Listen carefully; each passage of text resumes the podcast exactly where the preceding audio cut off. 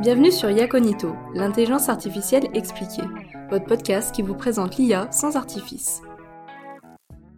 Pour ce premier épisode, quoi de plus normal que de faire les présentations? Néovision, pédagogie, vulgarisation, on vous dit tout sur notre démarche. Néovision est une société de conseil et d'ingénierie en intelligence artificielle. Son ambition est de mettre l'intelligence artificielle à la portée de tous. Nous concevons et développons des solutions IA sur mesure et clés en main. Société grenobloise, elle a été fondée en 2014 par trois ingénieurs en mathématiques appliquées. Aujourd'hui, Neovision, c'est 22 spécialistes en IA. Experte en algorithmie et en sciences des données, la société est spécialisée en machine learning et deep learning. Elle intervient principalement sur quatre branches de l'IA la vision par ordinateur, le traitement automatique des langues, l'analyse prédictive et la recherche opérationnelle. Nous aborderons chacun de ces domaines dans des podcasts. Vous pouvez déjà en connaître davantage grâce aux articles publiés sur notre site web. Pour toujours être à la pointe, Neovision réalise une veille constante des dernières avancées et investit en RD sur des sujets porteurs. Neovision intervient dans des domaines d'activité variés comme l'industrie, le numérique ou la santé. Cela fait maintenant quelques années que nous avons à cœur de vous proposer du contenu vulgarisé. Plus que de simplement participer à la diffusion des connaissances, il s'agit avant tout de donner des clés de compréhension afin d'inviter notre audience à se forger une opinion éclairée sur l'intelligence artificielle et les débats qui l'entourent. Valoriser la vulgarisation scientifique, c'est également s'appuyer sur l'émergence de nouveaux formats afin de la rendre toujours plus attractive. Proposer un podcast apparaît comme une solution toute trouvée, puisque ce dernier s'adapte parfaitement aux nouvelles manières de consommer les contenus. L'avantage majeur du podcast, c'est qu'il s'agit d'un contenu nomade spécialisé.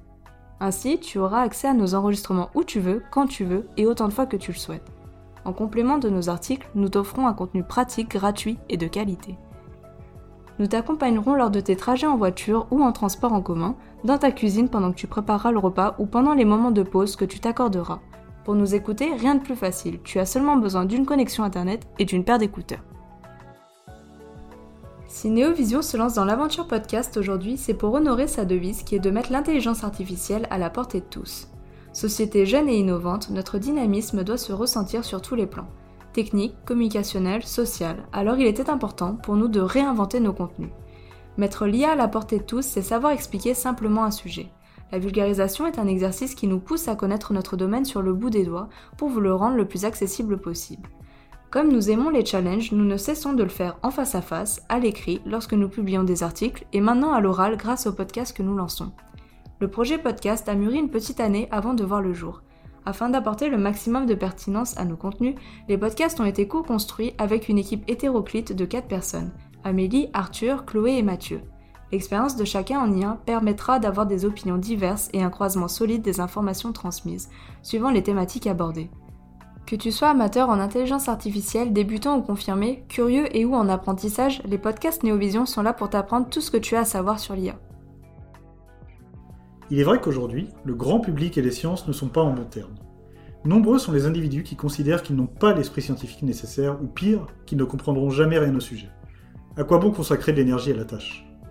C'est pourquoi, lorsque l'on parle diffusion d'innovation, la vulgarisation est essentielle.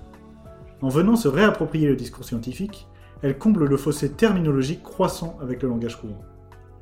En proposant un contenu plus accessible à son audience, elle contribue à susciter la curiosité de chacun le cercle vertueux engendré pousse continuellement à vouloir en apprendre plus.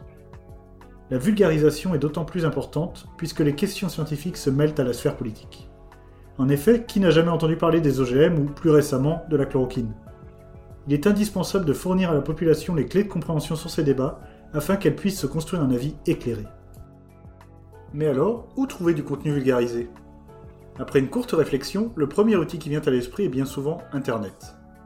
La multiplicité des contenus présents permet à chacun d'y trouver son compte, et la rapidité de navigation entre les contenus simplifie d'autant plus la démarche.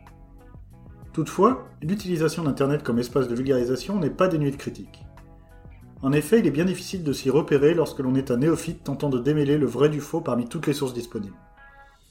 Bien que de plus en plus de chercheurs viennent vulgariser leurs travaux sur la toile, la fiabilité de leur discours reste altérée par la masse de contenus présente et si l'on ne parlait plus de la vulgarisation mais plutôt des vulgarisations.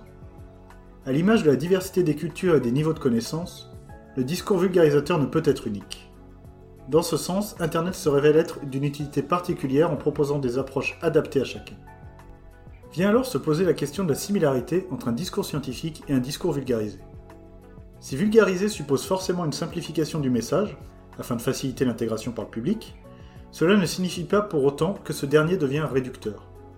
Il s'agit surtout de faire des choix cohérents par rapport à son audience, mais aussi d'avoir assez de recul pour envisager le sujet dans son ensemble. Ce positionnement est d'autant plus nécessaire maintenant que les formats de diffusion se raccourcissent. La captation de l'intérêt sur un très court laps de temps vient primer sur les longs discours. L'introduction des nouvelles manières de consommer les contenus est venue bouleverser les formats classiques. En témoigne le succès des formats vidéo ou encore des podcasts évidemment.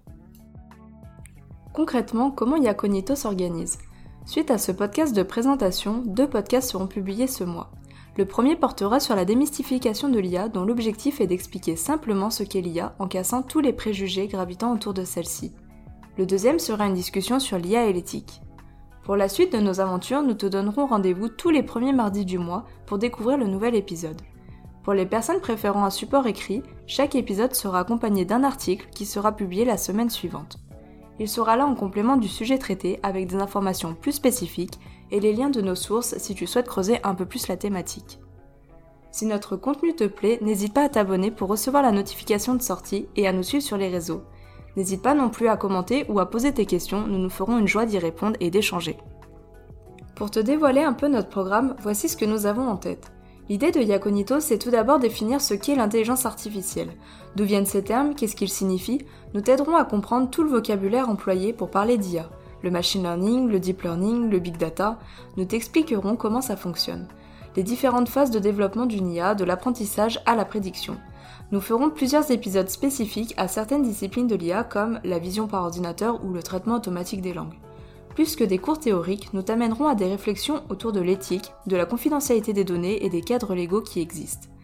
Nous parlerons également de l'IA dans des secteurs d'activité particuliers comme la santé ou l'industrie par exemple, où les contraintes ne sont pas les mêmes. Si tout cela t'intéresse, nous te donnons rendez-vous dans les prochains épisodes. Merci d'avoir pris le temps de nous écouter et à bientôt